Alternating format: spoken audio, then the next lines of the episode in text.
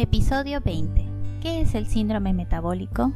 Reciba un muy cordial saludo. Mi nombre es Estela Muñoz y si usted me permite estaré encantada de acompañarle durante su viaje a través de los diferentes episodios del programa formativo acerca del estrés.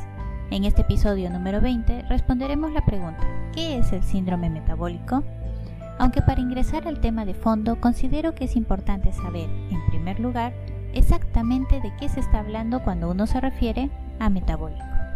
Pues bien, metabólico es un término relativo al metabolismo y el metabolismo es el conjunto de reacciones que se realizan en el interior del cuerpo para garantizar la conservación y óptimo funcionamiento de todo el organismo. Gracias al metabolismo, el cuerpo obtiene la energía o nutrientes que requiere para efectuar sus distintas actividades. Y también, gracias al metabolismo, el cuerpo puede fabricar sustancias o degradarlas según las necesidades internas. Entonces, ¿qué viene a ser el síndrome metabólico?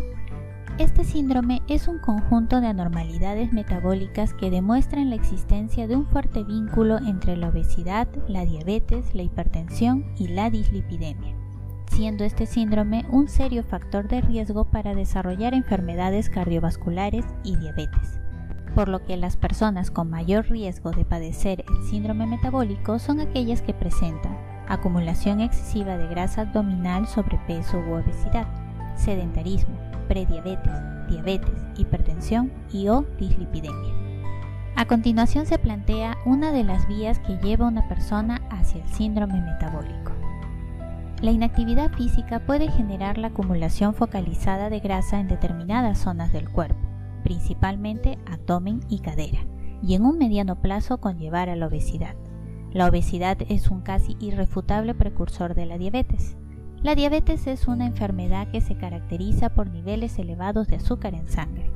La sangre es el medio a través del cual se transportan las sustancias en el interior del cuerpo para desempeñar diferentes funciones, todas importantes, por ejemplo, de oxigenación, de nutrición, de regulación, de coagulación y cicatrización, de defensa, de limpieza, etc.